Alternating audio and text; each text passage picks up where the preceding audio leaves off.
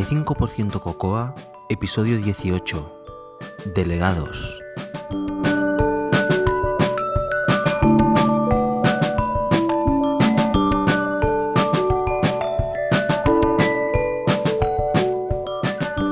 Hoy tenemos un poco de todo. Hola, soy José Antonio Lobato de Binary Tricks y podéis encontrar más cosas sobre mí en mi web personal josealobato.com y también me podéis seguir en Twitter como arroba josealobato. Por cierto, os comento que tengo nueva web personal de la cual estoy tremendamente orgulloso. La verdad es que llevaba muchísimo tiempo buscando un formato que a mí me gustara de página web personal, que, no fuera lo estándar que, yo había visto hasta entonces. Y el que tengo, pues, eh, no es idea mía, lo, he visto por ahí y la verdad es que, me gusta mucho. Bueno, pues lo dicho. Hoy tenemos un poco de todo. Tenemos Cocoa, tenemos programador de élite, tenemos GTD con el gran Daniel Aguayo, que vuelve después de, de unos días de vacaciones, podemos decir. Y después eh, unas cuantas más cosillas. Quería darle enhorabuena a todas aquellas personas que ya han decidido o han eh, pre-reservado el, iPad 2 que, acaba de salir. Ah, yo inicialmente no me voy a coger una, este, esta versión porque la verdad es que estoy contentísimo con el dispositivo que tengo, con el iPad y mm, no tengo necesidades para coger la versión nueva, eh, a pesar de que tengo muchísimas ganas de cogerlo. No descarto de que en el futuro lo haga, pero por ahora no, no lo voy a coger. Y lo que quería era felicitar a toda esta gente que se ha animado a cogerlo porque creo que es un dispositivo fantástico. Si no tuvisteis el iPad 1 mm, vais a disfrutar como nunca y si ya lo teníais estoy seguro que la experiencia va a mejorar considerablemente. También os quería decir que el día 24, el, el NS Night de Barcelona, hacemos un evento especial del cual todavía no quiero dar detalles, pero que estéis atentos en el Twitter porque lo vamos a publicar. Es un evento especial. No quiero entrar en más detalles, ya, ya se dará en el Twitter. Estad al, al tanto de esto. Deciros también que he recibido varias preguntas por email, que eh, os animo a todos aquellos que tengáis preguntas ah, de Cocoa más técnicas, que las hagáis directamente en NS Code Center. Ya sabéis, http Center. Allí eh, podréis preguntar lo que queráis y ah, ah, hay un montón de gente que está respondiendo de una forma fantástica a todas las preguntas técnicas allí. También os quería comentar que con, mi amigo Jesús Fidalgo, que es eh, con la persona con la cual comparto esta experiencia de Binary Tricks, como sabéis, estamos comenzando un nuevo proyecto al cual le hemos denominado como nombre preliminar Z. Y nos habíamos animado al principio a, a, comunicar cómo iba avanzando el proyecto. Y en base a ideas que hemos tenido y algún comentario de, de algún oyente, el cual agradezco, lo que vamos a hacer es, vamos a ir comentando cómo avanza el proyecto y cómo es nuestro proceso ágil a la hora de desarrollar este proyecto. Seguramente comenzaremos la semana que viene. Evidentemente no vamos a, dar detalles del proyecto en sí, pero sí que lo que vamos a hacer es eh, dar detalles del proceso, de cómo vamos a hacer las diferentes fases de desarrollo del producto, de, los problemas que nos estamos encontrando y de cómo funciona nuestro sistema ágil. Como ya sabéis, un sistema ágil, un proceso ágil de desarrollo se basa en que exactamente eso, que es ágil. No tiene que ser de una forma en concreto, sino que tienes una idea inicial y, vas modelándolo para, para, cumplir con lo que quieres cumplir al final. Pues bueno, supongo que esto lo haremos a partir de la semana que viene y ya no os quería comentar nada más, simplemente comenzar el episodio y, desearos que, que os guste y que os lo paséis bien. Hasta luego.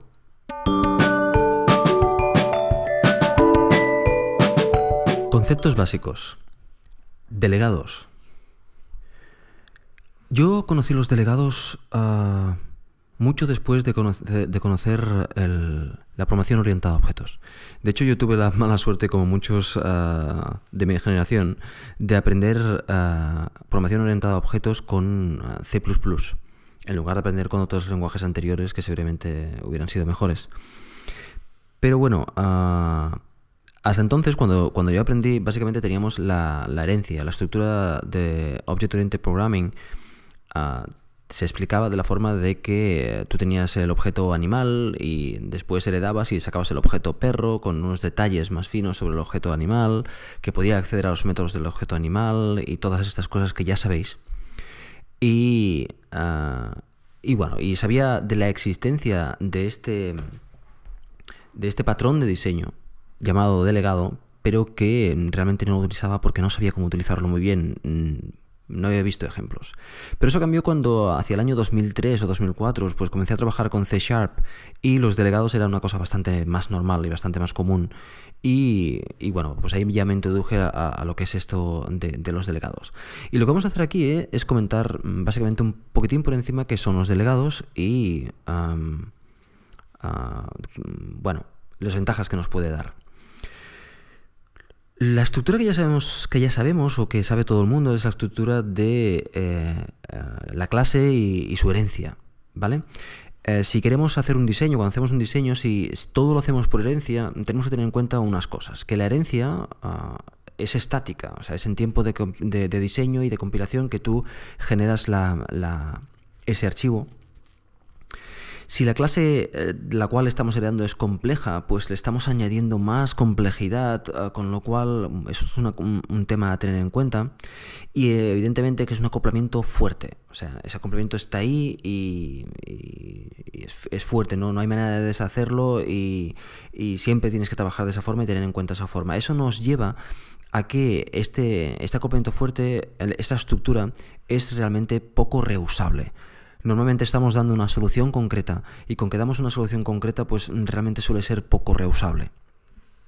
Además, evidentemente, es dependencia completamente, es completamente dependiente uno del otro, con lo cual realmente no puedes reusar trozos. O lo reusas todo o no puedes hacer nada.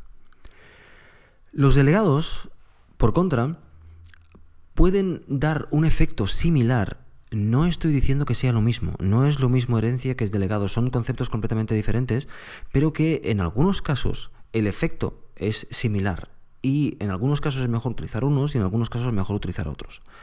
Pero sí que hay, existen algunos casos en que el efecto mm, puede ser similar. De hecho, estás refinando un poco o estás delegando ciertas partes que no quiere hacer la clase eh, maestra al delegado. Y por tanto eso se parece bastante, o se parece un poco, podríamos decir, a, una herencia en algunos casos. Em, lo que os decía, los delegados, ah, la primera ventaja es que es dinámico. Los delegados se asignan en tiempo de ejecución y mm, puedes cambiarlos en tiempo de ejecución, con lo, tal, con lo cual es dinámico. Suelen tener un acompañamiento débil, no siempre es el caso, pero en general el acoplamiento es débil, lo cual significa que mm, realmente si el delegado está ahí, bien. Si el delegado no está, pues también. Simplemente si está mejor, porque lo estamos notificando de ciertas cosas o le estamos haciendo ciertas preguntas, pero si no está ahí, pues no pasa nada. El concepto, como su propio nombre dice, es delegar. La clase, la clase principal tiene una serie de trabajos y quiere sacar cierta complejidad fuera para dar más también versatilidad a, la, arquitectura y poder preguntar a un delegado o poder pasar información a un delegado o poder hacer que un delegado procese o muchas otras cosas que se pueden hacer. Básicamente es delegar cierta parte del trabajo a otro objeto. De una forma, mm, podríamos decir, no forzosa o no vinculante cuando existe solo. Y es que el delegado, como os digo, no tiene por qué estar ahí. Además, un delegado, un objeto delegado puede ser delegado de varios objetos, no tiene por qué ser ah, de uno único, sino que puede ser de varios, por tanto manejar varios en verdad. El, el delegado, básicamente lo que hace una clase y otra es firmar un contrato, y este contrato es un protocolo. Como ya he hablado, he hablado de ese protocolo en algún otro en algún otro capítulo, es, un contrato. Pero en este caso, o en la mayoría de los casos en cual se, se hace un delegado, eh, los métodos que se ponen dentro de este protocolo son métodos opcionales, de tal forma que el delegado puede o no puede, o no tiene por qué implementar los métodos, puede implementar uno o todos. Por tanto, se utiliza la cláusula optional como para indicar esto. Como os digo, estoy hablando de un caso genérico, no tiene por qué ser así. Podéis hacerlo en vuestros diseños, podéis hacerlo como queráis. Es Básicamente Cocoa lo suele hacer así. Hay otra peculiaridad en los delegados, o cosa que debemos tener en cuenta, y es que, eh, como os he dicho, es un protocolo, el contrato entre uno y el otro, y ah, este protocolo tiene unos, unos, métodos, y estos métodos tienen unos nombres. Estos nombres, hay una, estandarización de estos nombres. Estos nombres suelen comenzar con el tipo de eh, objeto que genera el mensaje. Seguido de uno de los verbos uh, should, will o did y después el nombre que queramos darle al, mensaje. Esto es un, estándar que, veremos en Cocoa en todas partes. Cuando utilizamos should, suele ser porque el, método maestro te está preguntando si puede hacer algo o no puede hacer algo, y por tanto hay una respuesta, hay un valor que devuelve. Pero cuando utilizamos will o did, estos, estos métodos básicamente son informativos. Te están informando de que va a pasar algo y de que ha pasado algo para que tú puedas procesar los datos. Ah, ah, básicamente para que tú puedas procesar los datos. Siempre estamos pasando al delegado una referencia al objeto que le está llamando para que este delegado pueda actuar sobre el objeto si es necesario. Es por eso que se comienza con el nombre del objeto. No tiene por qué ser así. Como os digo, no es que el, lenguaje os obligue a hacer esto, sino que es el estándar Cocoa, suele trabajar así. Entonces, si que trabajamos similar a Cocoa, pues nuestros uh, código será más leíble. Bueno, como habéis podido ver, hay mm, dos personajes aquí. Está el personaje que requiere un delegado o que eh, es el usuario de un delegado y el delegado que es un objeto que implementa el protocolo. El usuario, que es el, objeto del cual he hablado principalmente, el, objeto principal, ese es el que exporta el protocolo. O sea, vuelvo a repetir, tenemos dos objetos aquí. El primero es el usuario o el que requiere un delegado. ¿Vale?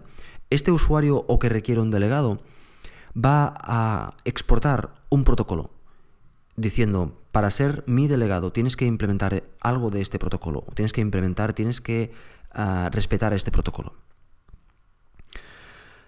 Ah, este, este usuario va a incluir dentro una referencia débil al protocolo, de tal forma que normalmente se suele llamar, es del tipo ID y se suele llamar delegate, de tal forma que podemos enviar mensajes al delegate, ¿vale?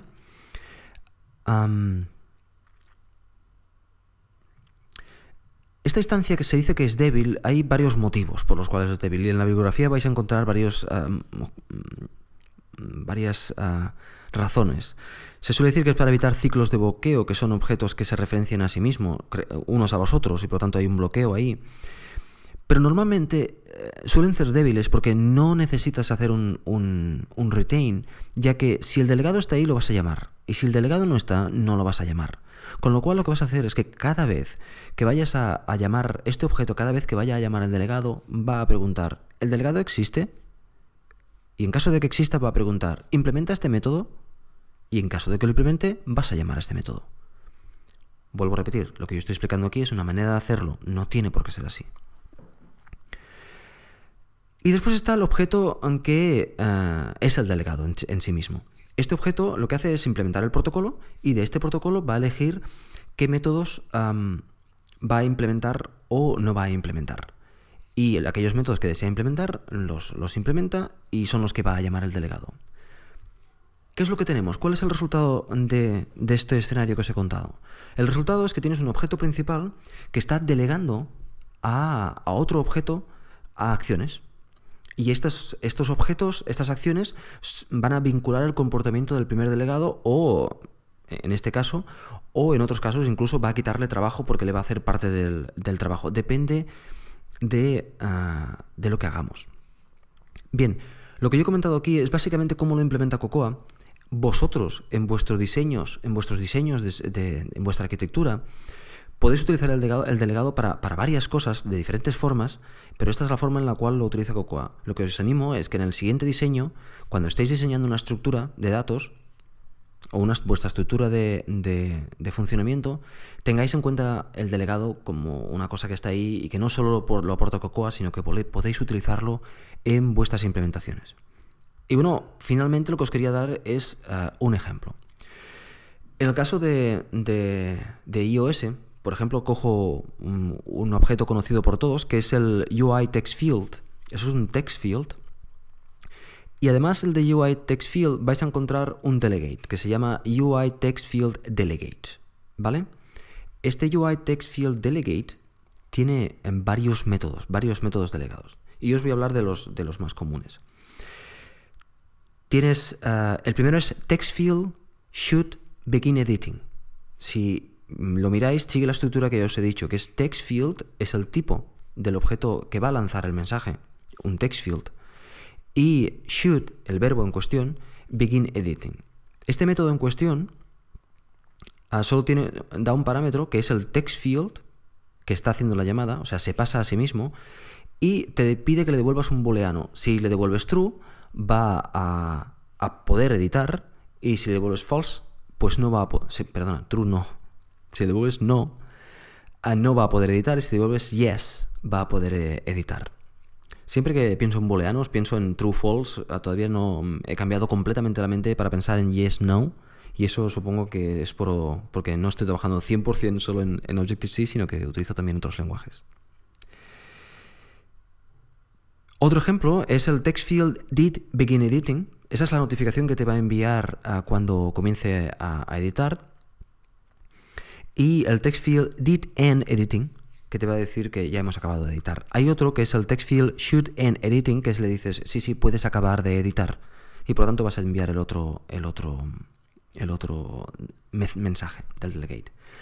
Si comenzáis a mirar, hay métodos mucho más complejos que esto. Es básico, por ejemplo, el text field tiene otro que se llama text field should change characters in range Replacement string. O sea, en este caso tenemos uno, dos y tres parámetros que le estamos pasando y uh, devuelve un booleano también en este caso. O sea, hay métodos uh, mucho más complejos que no siguen este paradigma exactamente, aunque en este caso sí que lo sigue porque tienes el text field al principio que se pasa en ese momento y después el should change character in range pasa un range, eh, replacement en string pasa un string, pero veis el should está ahí por tanto, ah, tenéis la estructura esta. Bueno, pues eso es todo lo que os quería contar de los delegates. Si queréis más información mm, sobre ah, los, los patrones de diseño, sabéis que hay un libro, creo que es el único que hay de, Objective-C asociado con, patrones de diseño. Yo he leído de Ruby, he leído de, varios, pero este es el único que, he leído de, de Cocoa, de hecho. Se llama Cocoa Design Patterns y es del Eric M. Brook y este Addison Wesley. Por lo tanto, este, este libro, honestamente a mí el libro no me fascina, no es un libro que considere muy bueno, los ejemplos no me acaban de, gustar, pero bueno, es, es, un libro que mm, creo que vale la pena tener en la, en la biblioteca para consultar o para leer uno de los, ah, de los patrones de diseño cuando no es necesario.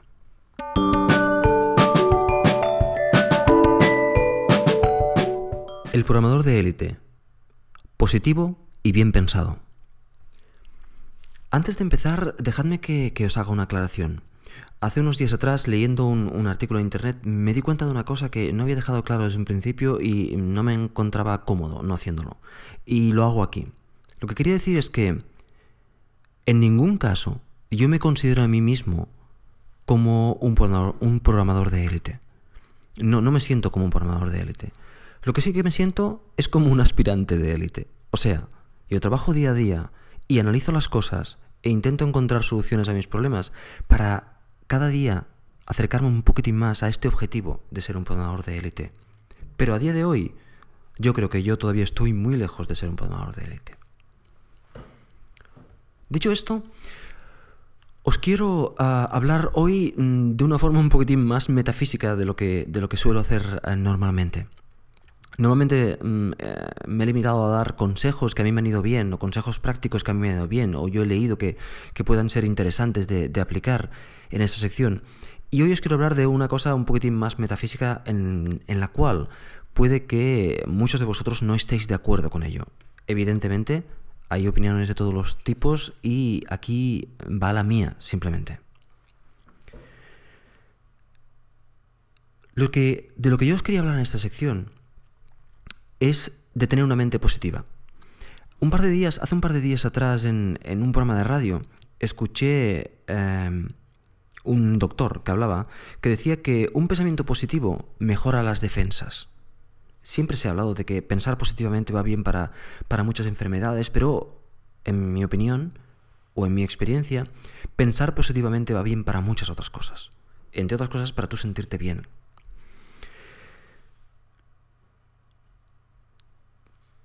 Una de las primeras premisas que yo tengo es no ser mal pensado. Significa que, yo pienso bien de la gente. No, no quiero, no quiero perder el tiempo, no quiero perder ni un minuto siendo mal pensado de nadie. A mí estas, estos dichos de mal piensa y acertarás no van conmigo.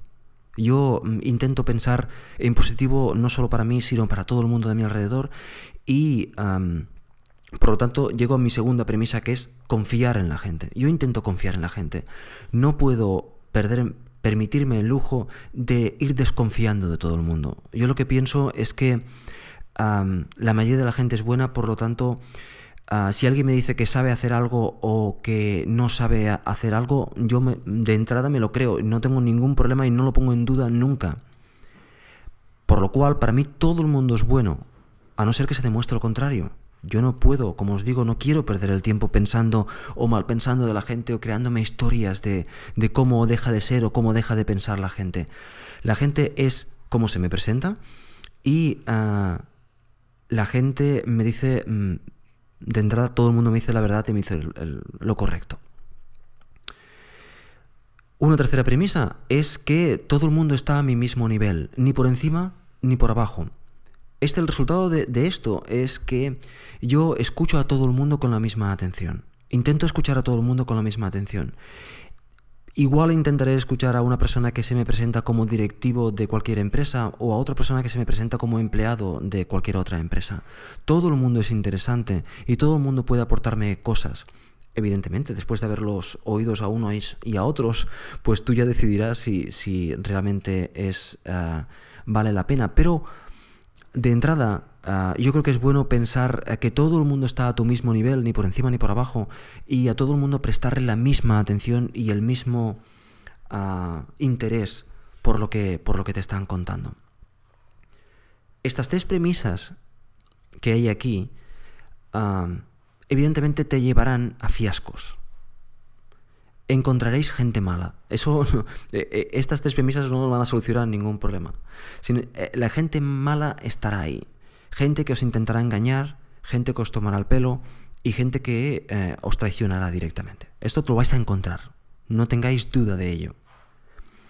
Pero yo creo que el ratio, la relación entre las personas buenas a, las personas malas, al menos en mi experiencia, es de unos 300 a 1.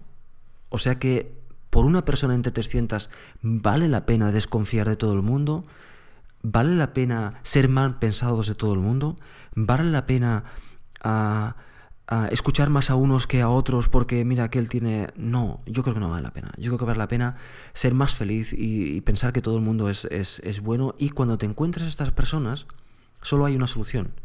Y es que si tú has hecho las cosas bien y si tú no tienes nada que esconder, puedes ir a todas partes y puedes entrar y salir de todos sitios con la cara muy alta porque tú has hecho las cosas lo bien que lo sabes hacer y con la mejor intención del mundo. Por lo tanto, no hay nada que ocultar, por lo tanto, tu cara bien alta y esta persona que, te ha engañado y que te ha tomado el pelo, pues mira, a alejarse de ella lo antes posible y a continuar con, con la vida fantásticamente. Bueno, como veis, esta sección ha sido un poquitín más metafísica, un poquitín menos, menos ah, práctica y seguramente entrará al conflicto con, la, con las opiniones de, muchos de vosotros, pero bueno, ah, simplemente espero que, igual que yo respeto vuestra opinión, que vosotros seguro que respetaréis la mía. Me vais a permitir que os hable un, un poquitín de nuestro sponsor Macworld España. En este caso os quiero hablar del número 210 de febrero de este año. Y en la página 50 hay un artículo que evidentemente, como no puede ser de otra forma, me ha encantado. Este artículo se llama Editores de código en macOS X. Y de los dos primeros editores de los cuales habla, son mis dos editores favoritos. Por lo tanto, aquí me desecho como la mantequilla, podemos decir. El primero que analiza es TextMate, eh, que es una de las maravillas de, este sistema operativo, creo yo. Y el segundo es Supeza Edit, que para mí fue un descubrimiento fantástico. Es un editor que, que, como editor está muy bien, pero que una de las peculiaridades que tienen es que cuando trabajamos remotamente podemos compartir código con otros usuarios de una forma muy fácil, muy fácil, muy fácil. Y la verdad es que es de una gran ayuda para revisar código en equipo. Aparte de esto, también habla de Phrase, habla de Text Wrangler, de Expresso y de Coda. Ah, y bueno, es un artículo que evidentemente me gusta leer sobre las cosas que me gustan y este tema me, encanta. Y también os quiero comentar otro artículo que me ha parecido, a mí me ha parecido muy, útil porque realmente he hecho lo que pone. Eh, son cosas de sentido común, pero a mí me ha ido bien. Es en la página 68 podréis encontrar en la sección de diseño e imagen un artículo que se llama Aumenta la velocidad de tu viejo Mac. Bueno, pues hay seis consejos, nada más que seis consejos, que eh, son de sentido común. Son consejos de sentido común, pero que, bueno, a veces no nos damos cuenta y no tenemos el sentido común que debiéramos tener. Y de hecho, a mí, mm, bastantes de ellos, mm, bueno, pues me han ido bien. Ah, y los he aplicado, los he aplicado, son consejos muy simples, los he aplicado y, bueno, lo que pretenden es, eh, para aquella gente que trabaja con imagen y que trabaja en diseño, pues necesita que la máquina sea rápida, pues quita cosas de medio para que eh, la máquina sea más rápida a la hora de arrancar, por ejemplo, o a la hora de, mover imágenes de, aquí para allí. Es, eh, es curioso, me ha parecido mm, muy útil. Como os he dicho, la página 68. Bueno, pues nada más, esperando que salga el nuevo número, que todavía no ha llegado mi kiosco no sé por qué. quería agradecer a Macul España por, soportar, por ayudar a, a, 85% Cocoa a, que tenga más, más audiencia haciendo difusión de nuestro, de nuestro pequeño podcast.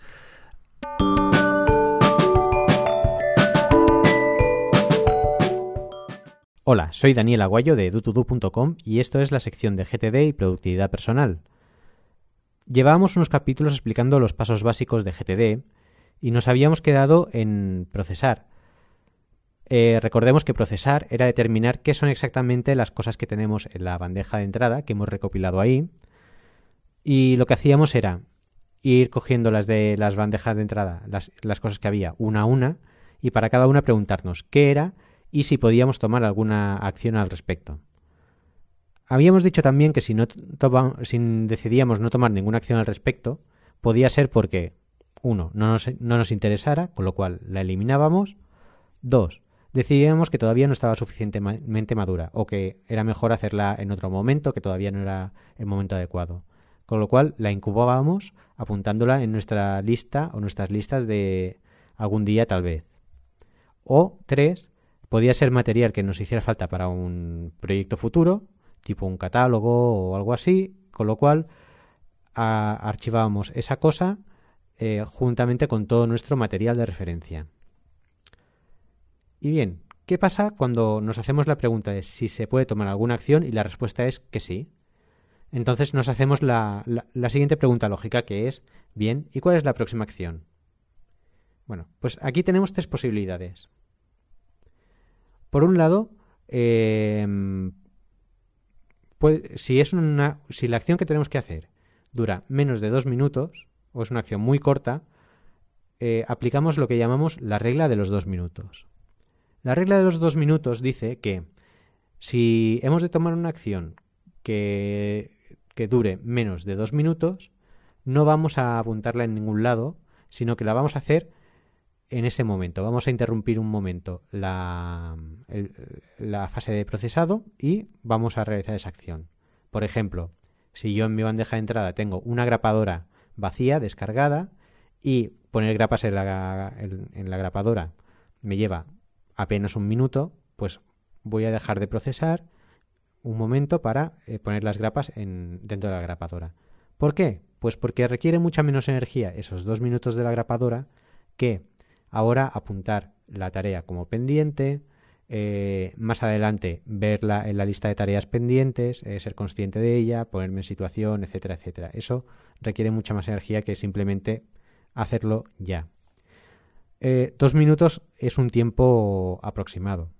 Habrá gente que por menos de un minuto no se quiera parar y habrá, y habrá gente que porque le guste o que incluso depende del día, pararse 5 o 10 minutos tampoco sea una, una, interrupción tan grande. Con lo cual eh, hay flexibilidad, flexibilidad en este aspecto.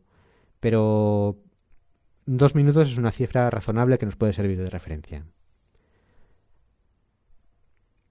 Cuando hemos determinado la próxima acción, también puede ser que, bueno, que veamos que no somos la persona más adecuada para llevarla a cabo.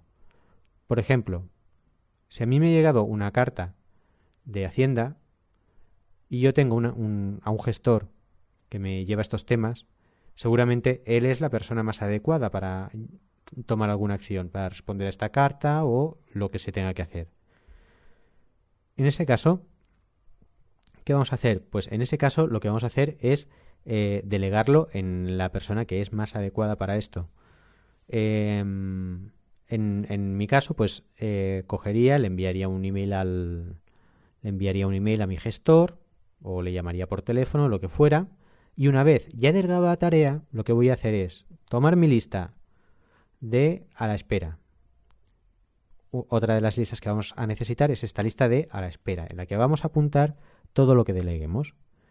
A la espera eh, apuntaremos qué es lo que hemos delegado, a quién y la fecha. Tener la fecha apuntada nos permitirá más adelante hacer un seguimiento y tomar acciones para, reclamarlas si no nos las devuelven. Por último, eh, nos, nos podemos encontrar con una tarea que no podemos delegar y que tardaremos más de dos minutos en hacerla. Así que la apuntaremos para hacerla más adelante, tan pronto como podamos. ¿vale? Esto va a ir a nuestras, a nuestras listas de, de, próximas acciones. Ahora bien, eh, en las tareas que, diferimos para hacerlas cuanto antes, para hacerlas en otro momento, hay dos casos. Hay unas, algunas tareas que tienen eh, una fecha o una fecha y hora definidas. Por ejemplo, yo tengo aquí la tarjeta de visita de mi dentista en la cual aparece la fecha y horas de mi próxima visita. Como aquí tenemos definida una fecha y hora, lo que hacemos es no apuntarlo en una lista normal y, normal y corriente plana de acciones, sino que lo vamos a apuntar en nuestro calendario. Si no estáis usando un calendario todavía, ahora es el momento de empezar. Vuestro calendario puede ser un calendario de bolsillo, una agenda electrónica o, de papel, un calendario de, pared, lo que mejor os vaya a vosotros. Siempre que eh, podáis apuntar eh, la fecha o la fecha y hora y lo revisáis a diario. Pues bien, en ese caso, en el del dentista, yo me iré a la fecha en la que tengo la visita y, a la, y en el espacio que tenga reservado para esa hora apuntaré que tengo visita en el dentista. Ese es un caso con fecha y hora. Un caso con fecha puede ser, por ejemplo, el viernes que viene he de asistir a una feria. La feria está durante todo el día, no importa qué hora empiece, eh, mientras, mientras vaya. O el viernes que viene es el, cumpleaños de mm, mi hermano. Pues esas cosas que tienen solo fecha también las apuntaremos en el calendario, pero no a ninguna hora concreta, sino en un espacio en el que quede claro que se puede hacer en cualquier momento del día. El resto de acciones que tenemos que hacer más adelante y que no tienen ni fecha o fecha y hora, pues las apuntaremos en una lista de próximas acciones que será la que revisaremos cada vez que nos pongamos a, hacer cosas. Hemos hablado, todo esto son las posibilidades que tenemos cuando al preguntarnos cuál es la próxima acción, la próxima acción es una, pero ¿qué pasa si cuando nos preguntamos cuál es la próxima acción nos viene rápidamente varias acciones de golpe? Es perfectamente posible que, que las próximas acciones sean varias, no solo una. En ese caso nos encontramos delante de un proyecto.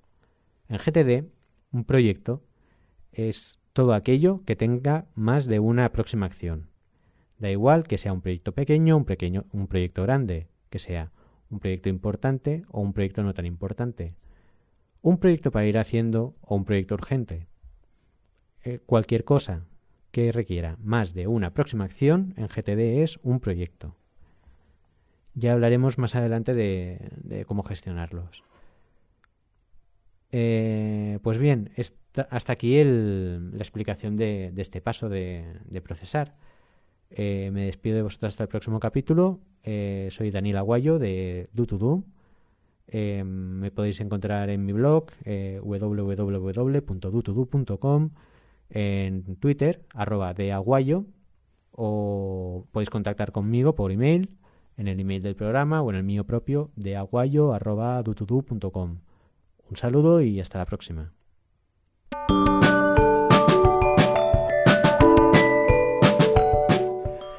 El programador de élite.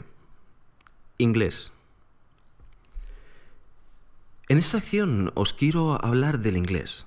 Sí, sí, de la lengua inglesa.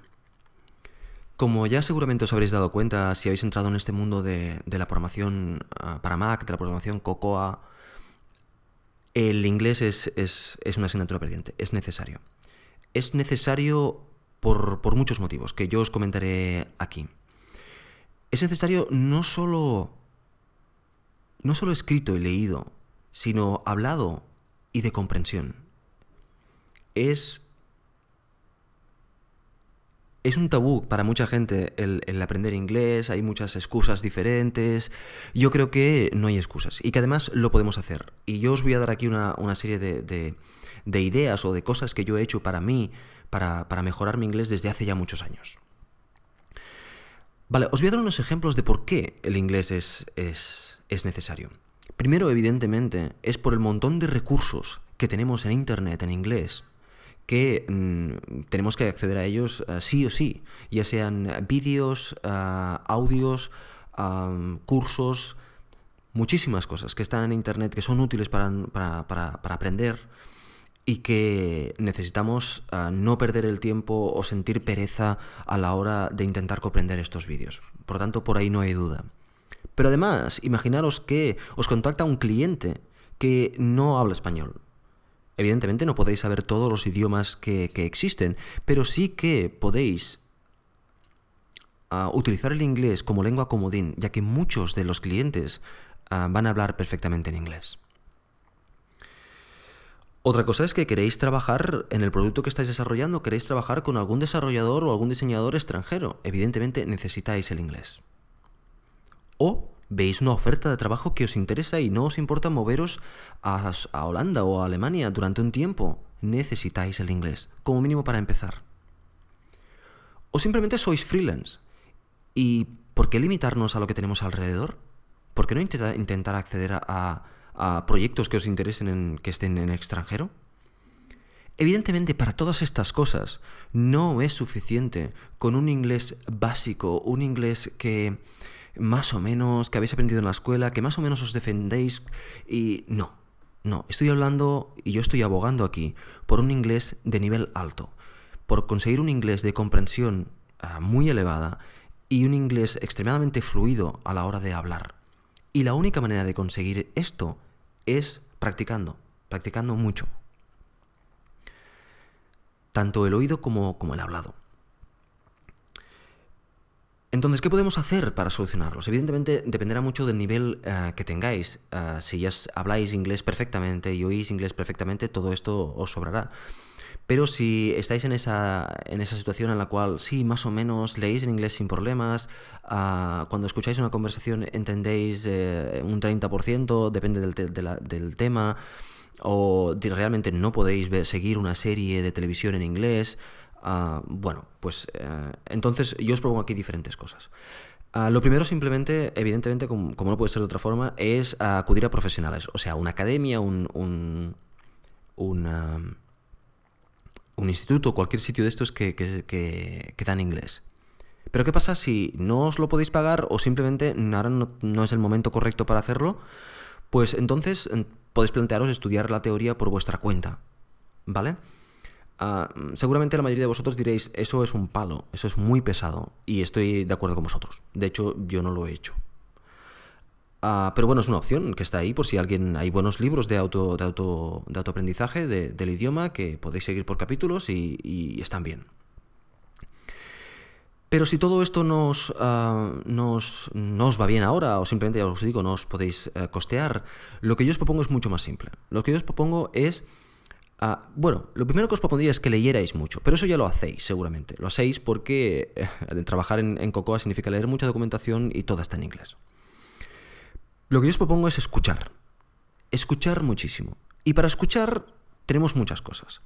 Pero nadie debe cometer el error de escuchar algo que no le interese. O sea, lo primero que podemos pensar es, vamos a escuchar clases de inglés. Seguramente la mayoría de vosotros os cansaréis en el segundo episodio. No interesa. Por lo tanto, tenemos que buscar temas que nos interesen. Si estáis escuchando este podcast, seguramente todo el tema Mac os interesará muchísimo. Por lo tanto, yo os propongo uh, un par de podcasts que ambos de ellos yo los sigo desde el principio. El primero es Typical Mac User de Víctor Cajiao. Este podcast yo lo sigo casi desde que empezó y hace ya mucho tiempo. No sé cuántos episodios tiene, pero tiene muchísimos. Y, bueno, Víctor es un, tío muy interesante, una persona que habla muy bien y además habla de temas Mac, tanto técnicos como no técnicos. Por tanto, es tremendamente aconsejable. A mí me gusta escuchar a Víctor. Es un, podcast que yo creo que en cada episodio aprendo algo. Por lo tanto, es un podcast que, intento no perderme nunca. Otro podcast que os puedo recomendar es um, Enough, de Minimal Mac.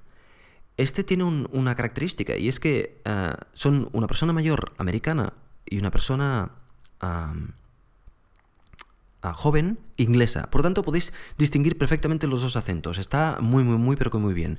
Tiene pocos episodios y además son muy cortitos, que están entre 5 y 10 minutos. No siempre habla de temas Mac, pero hablan de temas de cómo trabajar mejor con, la tecnología que tenemos alrededor y, cómo ser un poco minimalista y evitar el, el exceso de información.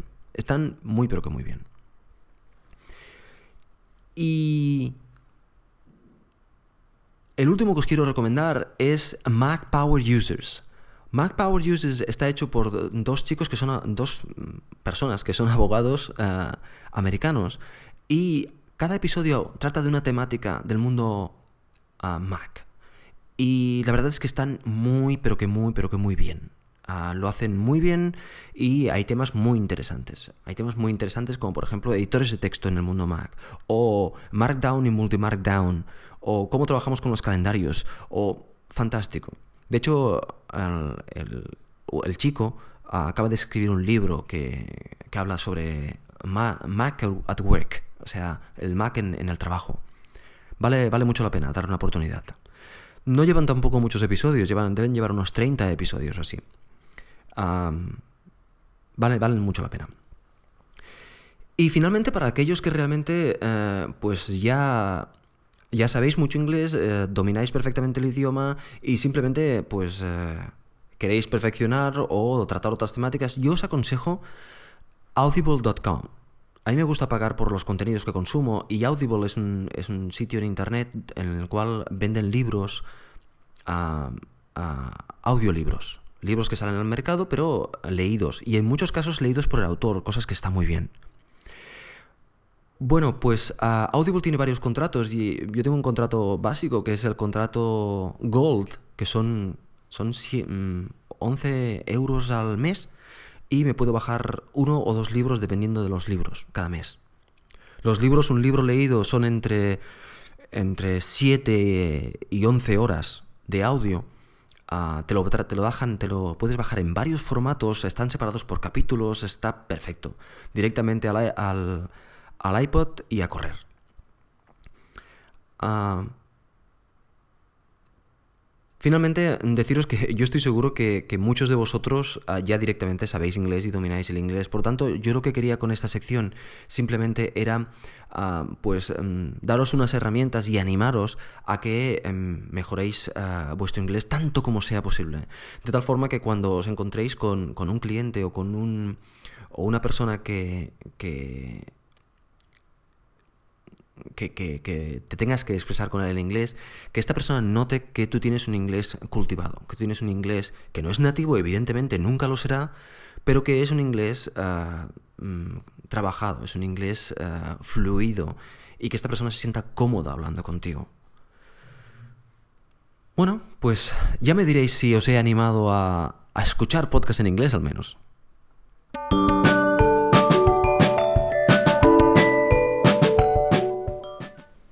Últimamente he recibido un montón de preguntas relacionadas con el running.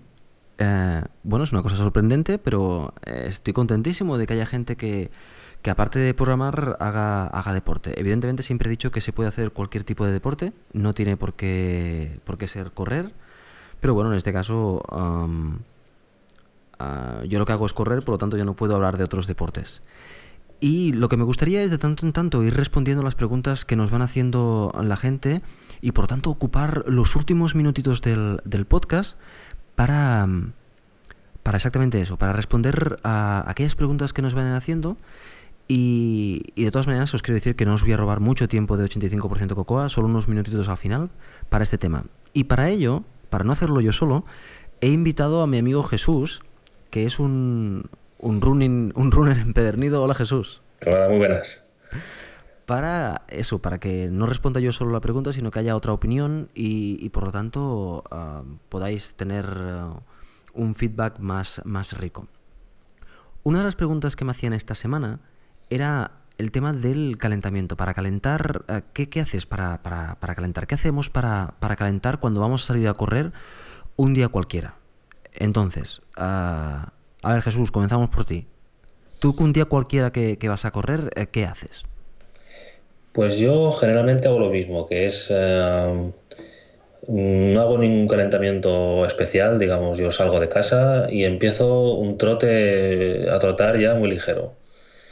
Eh, y aproximadamente durante el primer kilómetro, pues corro a 6 o 7 minutos tranquilamente el kilómetro y, generalmente cuando llevo un medio kilómetro incluso me paro, vuelvo a andar tranquilamente y dos o tres minutos y sigo, y sigo corriendo muy suave hasta acabar el kilómetro.